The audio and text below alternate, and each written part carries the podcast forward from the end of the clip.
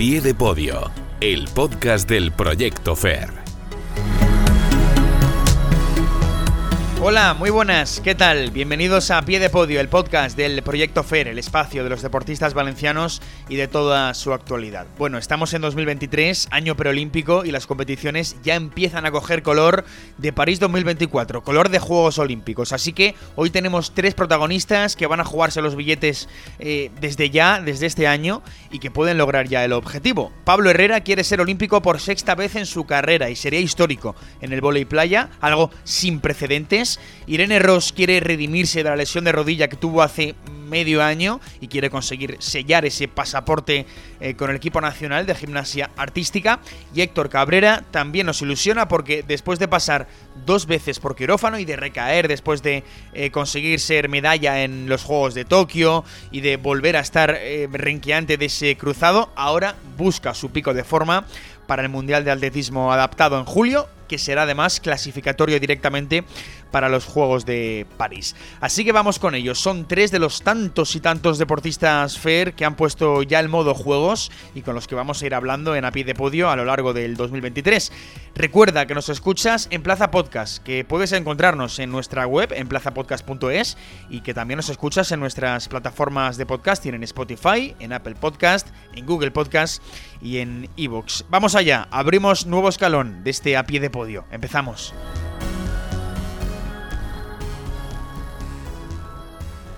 A pie de podio, el podcast del Proyecto FAIR. Venga, vamos a arrancar este a pie de pollo directamente con protagonistas y vamos a empezar por nuestro eterno joven Pablo Herrera, porque ahí está, con 40 años ya cumplidos, eh, y en caso de lograr clasificarse para París, para los Juegos, serán sus sextos y se convertirá en el primer jugador de volei playa de la historia en, en lograrlo. Recordemos que con la entrada ya de 2023 entramos en año preolímpico y eso es muy importante porque las competiciones y las distintas disciplinas olímpicas ya van entrando en fase clave para, para ir certificando billetes y en nuestro caso, pues ojalá podamos ver cómo Pablo Herrera hace, hace historia, junto a Adrián Gavira, por supuesto. Pero para eso em, hay un camino que recorrer. ¿eh? Pablo, muy buenas. Hola, muy buenas. Bueno, em, eh, lo dicho, hay camino por recorrer. Para empezar el año, eh, para abrir boca, tienes en febrero un Pro Tour Elite 16 en Doha. Vas a la previa, eh, junto a Adrián Gavira, como siempre, y habrá que ganar dos cruces para, para llegar a esa fase final. Te iba a preguntar, eh, te iba a decir que, aún queda, pero bueno, en realidad no queda tanto, ¿eh? No, sé cómo veis, qué sensaciones tenéis de inicio eh, para, este, para esta primera competición, porque está ya ahí a, la vuelta de la esquina. Sí, la verdad que está muy cerca, ya en, dos semanas ya estamos ahí en acción y bueno, la verdad que llevamos muy poco tiempo, hemos empezado la primera semana de, enero en, arena y... Y bueno, ahora, ahora estamos en, Tenerife, que justo hemos arrancado el, estas dos semanitas que tenemos aquí antes del torneo con los equipos extranjeros aquí en, en, Arona, en los cristianos, en la playa de las Vistas. Y, bueno, la verdad que, como tú dices, eh, son dos años ahora para los Juegos de, de París y, y, bueno, van a haber muchos torneos por delante y nada, ahora en Doha empezamos a, a puntuar y, a ver qué tal sale. Con muchas ganas, la verdad. ¿Llegáis al 100% a, a Doha, Pablo, para, para, iniciar el camino a París o todavía tendrán que pasar algunas competiciones, algunas semanas para ir viéndose en plena forma? Bueno, al 100% seguro que no. Eh, pues yo creo que al 100% vamos a llegar ya en la segunda fase. Después de, después de Doha volvemos aquí a Tenerife a tener un mes más de, digamos, de, sí de pretemporada y, bueno, ya serán para los torneos de Sudamérica en los que yo creo que ya estaremos ya con, con buen ritmo. Ahora, digamos, estamos adaptando al torneo que viene ahora, intentando coger buenas sensaciones lo antes posible y por eso estamos aquí en Tenerife para, para entrenar con los equipos a los que nos vamos a enfrentar allí. Oye, Doha te trae buenos recuerdos, ¿no, Pablo? Porque en 2019 te colgaste el bronce, eh, cuando aún no había entrado este polémico, ¿no? Nuevo formato en el volei playa internacional y entonces era eh, World Tour 4 estrellas, si no recuerdo mal. Ahora es un Pro Tour Elite, eh, pero bueno, aquella medalla no te la quita nadie, ¿no? Buenos recuerdos en Doha. Sí, la verdad que es un torneo que se nos ha dado bastante bien y bueno, también también apelamos a eso, ¿no? A que siempre que hemos ido para allá hemos tenido buenos resultados, a ver si ahora este año en el primer torneo que ya puntúa de cara, de cara al ranking olímpico y también de cara al mundial, ¿no? que se juega este año a finales de año. Mm.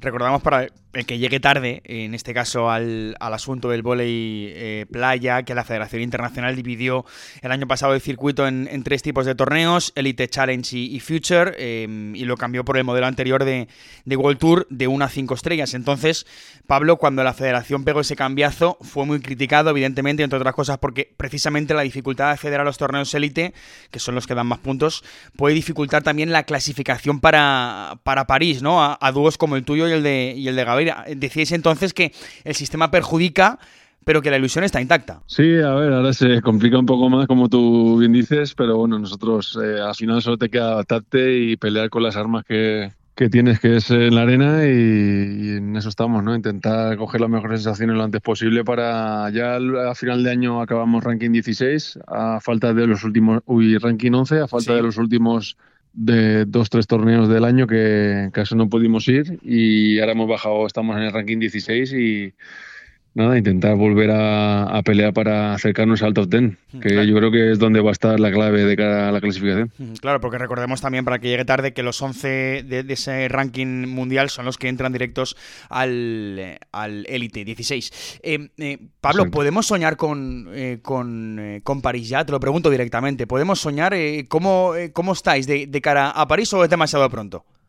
No, aún es pronto, ¿no? Aún hay que ser realistas, el nivel está muy fuerte y bueno, la gente joven viene jugando increíble y cambiando un poco las reglas del juego, ¿no? Ahora el voliplaya es mucho más mm. diverso, hay, hay mucho más variantes en, en, el juego y bueno, nosotros que somos de la vieja escuela y, mm. y los veteranos del circuito nos tenemos que ir adaptando un poco a eso, a ver a ver cómo, cómo, lo encajamos. Pero bueno, la verdad que al final del año pasado acabamos jugando a un gran nivel y, y, tenemos que quedarnos con eso, ¿no? De que somos capaces de estar ahí. Claro, es que la competencia es feroz, ¿no, Pablo? Te quiero decir, ¿hay rivales que hoy en día eh, se vean imposibles de batir o, o no? ¿La pareja Herrera-Gavira puede ganar a cualquiera? A ver, siempre tienes a dos, a mejor dos, tres parejas que dices que, es imposible, pero bueno, luego ya te metes en arena y sabes que tienes que dar el 120% para intentar ganar y que ellos y que ellos no tengan el buen día, ¿no? Pero bueno, este año la verdad que hemos dado alguna sorpresa a alguna pareja de arriba y, con eso tenemos que, agarrarnos ahí. Insisto, Pablo, en que serían tus sextos juegos en caso de clasificar a, París con 40 años, Adrián tiene 35. Em, eh, seguir a este máximo nivel a estas edades, Pablo, e, es algo increíble. No sé si para ti es sorprendente veros ahí.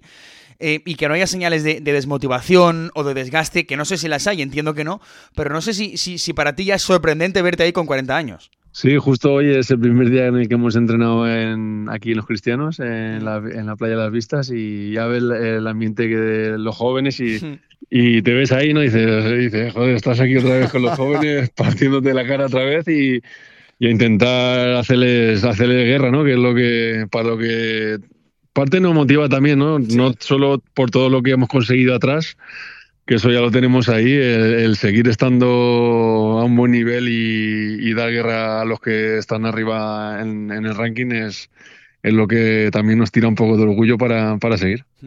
Hoy en 2022 lograsteis solo el podio del Pro, eh, del Pro Tour eh, Future de Madrid, a nivel internacional me refiero. Eh, en los Elite en varios os quedasteis cerquísima del, metal, en Ostrava especialmente, pero también en, Hamburgo a las puertas de las semis, en el Elite de París, en el Europeo de Múnich también. tú que siempre eres exigente, Pablo, y que no esquivas además la autocrítica nunca, el balance de 2022 yo creo satisfactorio, ¿no? Sí, aparte de donde veníamos, ¿no? Yo salía de la recuperación de la rodilla, que nos pilló todo el tema este del cambio de, punto, de puntuación y de mm. y de ranking de torneos y justo yo creo que si no fuimos el peor el, equipo más perjudicado seríamos uno de los de los más perjudicados, ¿no? Que arrancamos el año creo que era en la previa del challenge y bueno, y acabamos al final casi dentro del, bueno, dentro del main draw de, del Elite, ¿no? Entonces, eh, lo que, el balance que es bueno, vamos a más y, bueno, ahora es otra vez retomar un poco no partimos igual porque yo no salgo de la lesión, ya claro. a, nivel, a nivel físico me encuentro mucho mejor, ahora es, ahora simplemente coger el ritmo de, de competición. Porque para este 2023 igual alguna élite, algún challenge, alguna medalla cae, ¿no? Ojalá. ojalá, ojalá, ojalá, para eso estamos entrenando. Claro, claro. Para llegar a lo más alto, pero bueno, ya te digo, la motivación es esa, ¿no? El intentar subir a los puestos de arriba y ya que tenemos la clasificación que ya cuentan los puntos, es ir, sumando poquito a poquito para, para, tener esos 12 torneos buenos para que nos clasifiquen a, París. Mm. La última, Pablo, tras lo de Doha, eh, no sé si tenéis ya dibujado alguna ruta de competiciones en los próximos meses. Bueno, este año va a ser duro, ¿no? Porque vamos a tener que viajar un montón y seguramente hagamos Doha, volvemos aquí a Tenerife cuatro semanas y luego hacemos el tour de, Sudamérica, que hay dos torneos en México y dos en Brasil. Y después pues iremos viendo, ¿no? En función de los resultados y, cómo vaya cuerpo de ir adaptándonos al calendario, pero va a ser exigente y largo también. Bueno, pues eh, ahí está Pablo Herrera, camino de sus sextos Juegos Olímpicos. Comparte honor de momento con eh, Emanuel Rego, el brasileño, con cinco participaciones, pero si va a París, ya saben que, que, lo superará y en solitario. Gracias, Pablo, y suerte. Nada, muchas gracias. Un abrazo.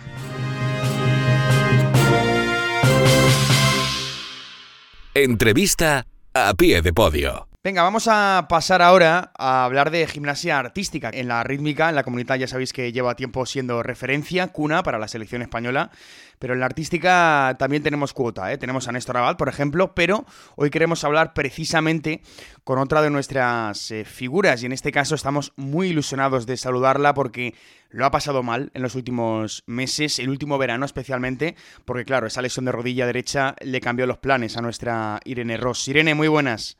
Hola. Estamos encantadísimos de, saludarte y sobre todo para hablar de, un 2023 que es importante para todos, pero yo creo que sobre todo para ti, ¿no? Porque ya cuando te lesionaste hace cosa de seis meses, eh, en 2022, de esa rodilla, o cuando tuviste que parar y renunciar a ese europeo, en agosto al Mundial de octubre, hace poco en Liverpool, ya entonces decías, bueno, podría haber sido peor, ¿no? Podría haberme lesionado en 2023, que es año previo a los Juegos y que os jugáis todo muchísimo, ¿no? O sea que eh, entonces era un poco tu alivio, o uno de ellos. Sí, la verdad es que, bueno, al principio lo pasé muy mal, lo veía todo muy oscuro, pero ya después de tiempo dije, bueno, lo importante al final es este año, el 2023 y el 2024, y mejor que me haya pasado ahora que en estos años que nos vienen adelante, que son más importantes. Hubo momentos eh, emotivos, ¿no? Eh, como cuando, por ejemplo, fuiste al Campeonato de España de Pamplona en julio, te emocionaste, ¿eh?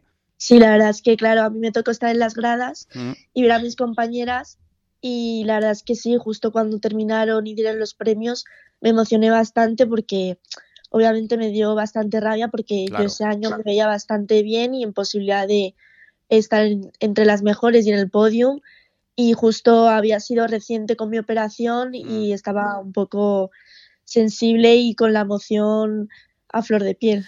No sé, Irene, si ese fue un poco un punto de inflexión en el momento de, cambiar de chip, de, pasar de la tristeza un poco a la motivación, porque entiendo que, que pasas por muchas fases, ¿no? Eh, de asimilar la lesión, de empezar la rehabilitación, de, continuar en la, en la, recuperación y de superarlo, ¿no? Eh, mentalmente, sobre todo. No sé si aquel, eh, aquella visita al Campeonato de España fue un poco un punto de inflexión, sobre todo en lo mental. Sí, al final la lesión sobre todo, pues afecta físicamente, pero mentalmente yo creo que es donde más duele, sobre todo. Y cuando fui al Campeonato de España sentí mucha tristeza, pero luego después, como tú dices, fue un punto de inflexión porque dije, yo no me voy a parar ni me voy a derrumbar por esto y tengo que seguir para volver lo antes posible y lo mejor que pueda. Y lo has demostrado, has demostrado que, que, por eso no te ibas a parar. De hecho, te quería preguntar, Irene, ¿cuánto hay de aprendizaje en una chica tan joven como tú? Cumples 18 el viernes, em, eres muy joven. Em, ¿Cuánto hay de aprendizaje para ti en una lesión tan dura, un parón tan complicado y sobre todo a la hora de renunciar a ilusiones como eran el europeo, el mundial y estar entre las mejores como en ese momento te, veías. No sé si tan joven te hace madurar todo esto. Pues la verdad es que este año, si me tengo que llevar algo bueno, es todo lo que he aprendido, lo que he madurado. Mm. Considero que me ha ayudado mucho a crecer como persona y deportista, porque al final pasas por algo que es muy duro y tienes que tener la cabeza fría y bien puesta para afrontar todo lo que viene por delante, porque como hemos dicho, al final la gimnasia es un deporte en el que empezamos desde muy pequeñas con un nivel de exigencia muy alto y yo creo que lo he llevado bastante bien. obviamente con mis más y mis menos, pero me ayuda muchísimo a madurar y a darme cuenta de la realidad de las cosas y de que a veces por mucho que que hayan baches, hay que seguir siempre para conseguir tus objetivos. Mm, claro, es que también tiene su punto positivo, entre comillas, evidente, el, hecho de, esta lesión, porque al final tan joven, pues te hace madurar, yo creo que incluso a marchas forzadas, ¿no? Eso en cuanto a lo mental, Irene, pero en cuanto a lo físico, yo creo que la gran pregunta en la que todo el mundo quiere escuchar, la respuesta que todo el mundo quiere escuchar es ¿cómo estás de, de tu rodilla? Porque recibiste la alta en septiembre, volviste a pisar tapices, evitando evidentemente contactos bruscos y demás. Pero hoy, en enero, ¿cómo está Irene Ross? Pues estoy totalmente al 100%. Ya hago mm. todos los aparatos, mi rodilla me responde bastante bien. Obviamente tengo días en los que pues a lo mejor tengo algún dolor que otro, pero la verdad es que estoy muy contenta porque todo ha salido muy bien. Me he recuperado rápido y en buena forma y la verdad es que con el tema de la rodilla estoy súper contenta y aliviada. Entonces, con, esta rodilla ya aliviada, con, con el 100%, eh, llegan dos citas grandes del año, hay más, evidentemente, pero para mí yo creo que las dos grandes son en abril el Europeo de Turquía, en octubre el que yo creo que es el momento clave, Irene, que es el Mundial de Amberes, es ahí donde España se jugará el pase a París, a los Juegos. Lo logrará si queda dentro de los ocho primeros clasificados, ¿no? Bueno, el, nos hemos enterado hace poco de que el europeo también, aparte de que ah, ya de por sí mm era importante, también cuenta como clasificación, pero sí, totalmente el, Mundial de octubre es el punto más importante porque nos jugamos la clasificación por equipos a París. ¿Y qué tiene que ocurrir en el europeo para que España pueda estar ya en, París? Pues estar entre los ocho finalistas, que yo creo que sí que lo podemos conseguir perfectamente porque en el anterior europeo, aún teniendo bajas por lesiones, conseguimos estar entre los ocho mejores. De hecho, creo que clasificarte con el equipo Irene es el camino más seguro para ti para ir a, París, ¿no? Entre las cuatro gimnastas del, equipo irías también muy joven, que bueno, pues evidentemente en la gimnasia artística eh, esto es lo, que tiene, pero no sé si ves ese sueño cerca, Irene. Te pregunto por, por, por si sueñas por, por París y también porque al final eh, hacerlo con el equipo es el camino, ya digo, más seguro para ti para ir a los Juegos. Sí, la verdad es que en gimnasia la clave para ir a unos juegos sobre todo es por equipos porque te aseguras más la plaza porque a nivel individual es mucho más complicado y encima de que tienes la posibilidad de que más gente de, de, tu país pueda ir. Y sobre todo yo, o sea, somos un equipo ahora mismo joven, pero yo creo que tenemos mucho potencial y yo creo que sí que es posible la clasificación. Bueno, pues esas son las dos grandes citas, el europeo y el, y el mundial, en Turquía y en, y en Amberes, respectivamente, pero hay más cosas, ¿eh? el calendario tiene más cosas. No sé, eh, Irene, si ya en febrero para ti arranca ya la temporada con la Copa del Mundo de Alemania, ¿no? Eh, sí, tenemos ya varias Copas del Mundo cerca, tenemos concentraciones en Francia y sobre todo en marzo eh, hay muchas copas como las que me dio tiempo a participar el año pasado antes de la lesión. En Stuttgart en Cottbus y estoy muy ilusionada por quitarme esa espina de encima y poder estar con el equipo en el máximo de competiciones. ojalá, ojalá nos podamos quitar esa, esa espina. Y es que en la gimnasia artística, yo insisto, ¿eh? la, gimnasia artística valenciana también pisa fuerte. Hablamos muchas veces de la rítmica, pero la artística ahí está. También está por ahí, por ejemplo, Laura Casabuena. Yo creo, em, Irene, que, que empezamos a tener peso también a nivel nacional, ¿no? Sí, la verdad es que la gimnasia artística valenciana ha prosperado muchísimo en estos últimos años. Yo estoy súper contenta pues, porque el año pasado entraron dos compañeras más conmigo de Valencia, una de ellas Laura Casabuena y la otra Sara Pinilla, que es más pequeña que nosotras dos. Y estoy súper contenta pues porque gracias a que nosotras tres eh, empezamos a tener más nombre eh, nacionalmente, la gimnasia valenciana se ha empezado a mirar mucho más y se han hecho muchas ayudas eh, para todas las gimnastas que son la nueva generación. Mm, eso es. De hecho, a nivel nacional también hay gimnastas importantes, por ejemplo, Ana Pérez o, Rosana Popa, entre otras. ¿Qué sabes de ellas, Irene, de, Ana Pérez y de, Rosana? No sé si han vuelto al CAR, eh, si van a intentar llegar al, europeo y al mundial como tú. Ana, Ana Pérez está volviendo a entrenar, de hecho está aquí conmigo en la residencia de Madrid. Sí. Somos muy amigas y compañeras desde que yo entré aquí y estoy súper contenta de que después de pues, sus lesiones haya decidido seguir y Roxana Popa también. Hablo bastante con ella. Es verdad que ella hay veces que se va a entrenar a su club y otras veces que vuelve, pero entre las dos tengo bastante relación con ellas y yo creo que son eh, claves también para el equipo. Mm. Bueno, pues eh, ahí está Irene Ross, que ojalá también pueda ser olímpica próximamente. Quedan pasos todavía por dar, ¿eh? pero el primero es volver a la competición después de esa maldita lesión de rodilla, que bueno, que le ha hecho aprender, eso seguro, pero que tiene que, volver y además que cumple años este viernes. Así que, eh, Irene, felicidades anticipadas y mucha suerte, ¿vale? Gracias. Muchas gracias. A pie de podio, el podcast del Proyecto FER. Bueno, y vamos a terminar este, este API de podio con atletismo paralímpico, porque sabéis que en el proyecto FER estaban muy pendientes de los Juegos Olímpicos y Paralímpicos de París, y allí quiere estar otra de nuestras eh, voces de hoy, que es Héctor Cabrera. Antes de los Juegos, lo que tiene es un mundial también en París, para ir ya reconociendo el, el terreno, y ese es el objetivo de este año 2023, la gran competición, porque el 22 no tuvo grandes eventos internacionales, no hubo mundial, eh, y eso yo creo que, incluso pudo venirle bien a, Héctor para resetear mentalmente, porque si Irene Ross nos contaba hace un rato, nos acaba de contar cómo fue su travesía por el dique seco, con las lesiones, con esa rodilla, pues también en la rodilla eh, ha tenido Héctor un par de parones importantes y ha tenido que resetear mentalmente. Héctor, ¿qué tal? Muy buenas.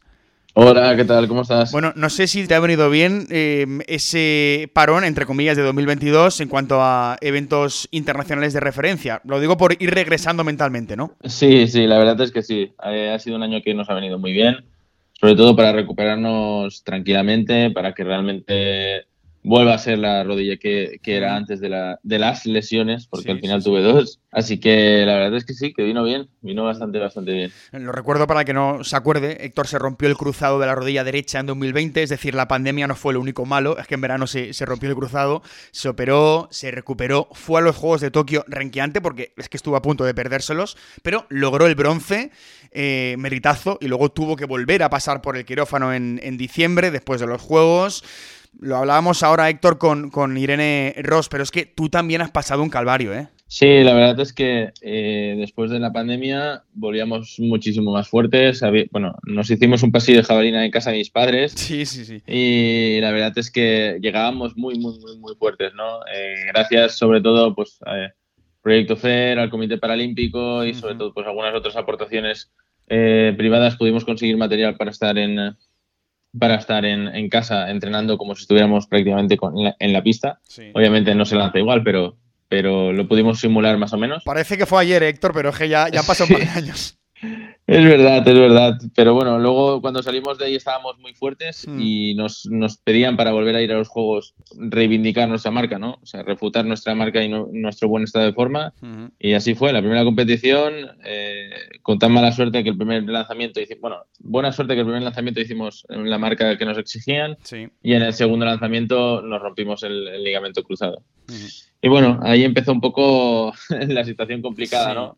Y en el europeo volvimos a romper, el europeo previo a los Juegos, mm.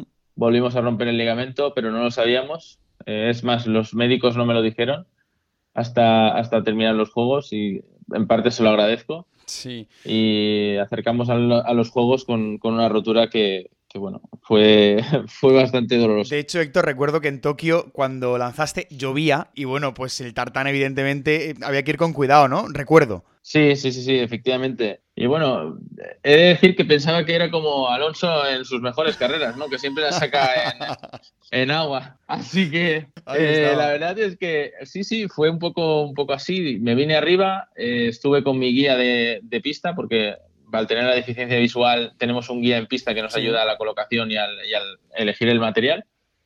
Y estábamos en plena, en plena competición y le dije, Alexis, eh, creo que podemos, creo que podemos tener una oportunidad aquí, ¿no? Y así fue. Al final fue un tiro, ¿no? Solo, solo, nos hizo falta el primer tiro mm. para, para, poder ponernos ahí arriba. Bueno, te hago la, la, misma pregunta que le he hecho a Irene, eh, Héctor, porque creo que es la más importante y además la más positiva. ¿Cómo está Héctor Cabrera hoy, a 18 de enero, de esa rodilla ahora mismo? La verdad es que muy bien. Eh, empezamos en septiembre con un readaptador específico de rodilla y la verdad es que ya me lo dijo él, no vas a estar bien hasta, hasta febrero y, en, y en, no, no, vas a estar bien, no, no vas a estar al 100% para competir hasta febrero y la verdad es que eh, está siendo un poco así, ¿no? En los entrenamientos estamos un poco eh, simulando ya lo que es el previo a la competición y un poco de, carrera un poco más larga. Pero sí que es verdad que hace, ahora mismo, hará dos semanas, justo el 8 de enero, hice mi primera competición después de toda la lesión, mi primera competición bien. Y la verdad es que a media carrera estamos en más o menos conforme estábamos previa a la, a la rotura. Es decir, yo creo que va a poder haber un Héctor Cabrera eh, al más alto nivel en el Mundial. O sea que en julio pico de forma, eh, que es donde, donde focalizamos, ¿no? En Mundial de París, julio. Además es eh, clasificatorio para los Juegos. necesitarás hacer podio, colgarte medalla y ya estás ahí. ¿Cómo te ves? Bueno, la verdad es que aún no han salido los, criterios exactos, ¿no? Por decirlo así, porque nosotros tenemos un Mundial previo a los Juegos y estaban debatiendo si va a ser este o va a ser el Mundial. Nosotros tenemos la esperanza, ¿no? Y creemos que va a ser este, con lo cual eh, vamos a luchar, ¿no? Para estar entre los tres mejores y poder asegurarnos de la participación en los Juegos de París, que que estamos, yo creo que estoy seguro ¿no? de, estar allí. Y luego una cosa más allá de los juegos, que es eh, que tenemos ahí tu marca personal, aquel récord del mundo de 2019 en Dubai, esos 64-89, que uno siempre piensa, eh, oye, estaría bien volver a ver a, Héctor reventar, o en este caso reventarse a sí mismo, al Héctor de 2019, reventar esa marca que bueno, que por pedir yo creo que sería, eh, aparte de los juegos, evidentemente, el deseo de 2023, ¿no? O incluso, aunque sea más adelante, ¿no? Bueno, la verdad es que estamos hablando de palabras mayores. Claro, claro. Eh, hay que estar, hay que estar en, un, en un muy buen estado de forma, tanto físico como mental, ¿no? Y aunque estamos trabajando para, para, llegar a ese, yo creo, yo creo que por lo menos en julio no vamos a poder estar en, superando la barrera de los 65. Pero vamos, estoy seguro que en, que en el 2024 en París eh, voy a ser otra vez el Héctor mm. Cabrera que, que rozaba los, los 70 metros. Sí, pero mentalmente yo te escucho bien. Sí, la verdad es que sí, he mejorado muchísimo, sobre todo en eh, mi punto de vista y mis expectativas han cambiado, mi vida, mi día a día también ha cambiado muchísimo y aunque sí que es verdad que no vuelvo a ser el mismo de antes porque he dejado algunas cosas que aparte, eh, sí que vuelvo a ser un poco el Héctor Cabrera que está disfrutando del atletismo, está disfrutando de la jabalina otra vez, está riéndose cuando, cuando va a competir y sobre todo, pues bueno, eh, siempre me ha gustado ser un buen compañero en competición y creo que, volveré a serlo. Eso es importantísimo. Eh, la última que te hago, Héctor, antes del Mundial de, julio, no sé si hay alguna otra competición internacional en la hoja de ruta o apuntamos directamente a París. bueno, eh, siempre suenan campanas por ahí, ¿no? Por decirlo así. Pero la intención es un poco eh, hacer un circuito internacional. probablemente hayan competiciones, estamos planteando una competición en Dubái eh, a finales de febrero, si no me equivoco. Eh, creo que esa va a ser la, primera competición así un poco. Es un meeting internacional del circuito mundial que tenemos nosotros de atletismo adaptado. Y yo creo que ese va a ser uno. Probablemente Yesolo o Notwill también hay algunas competiciones por ahí. Y ya París. esas serían las competiciones a nivel internacional. Luego, obviamente, a nivel España, eh, van a haber otras competiciones que, también podamos lanzar. Bueno, pues esa es más o menos la, la hoja de ruta. Héctor, suerte como siempre y muchas gracias. Muchísimas gracias a vosotros.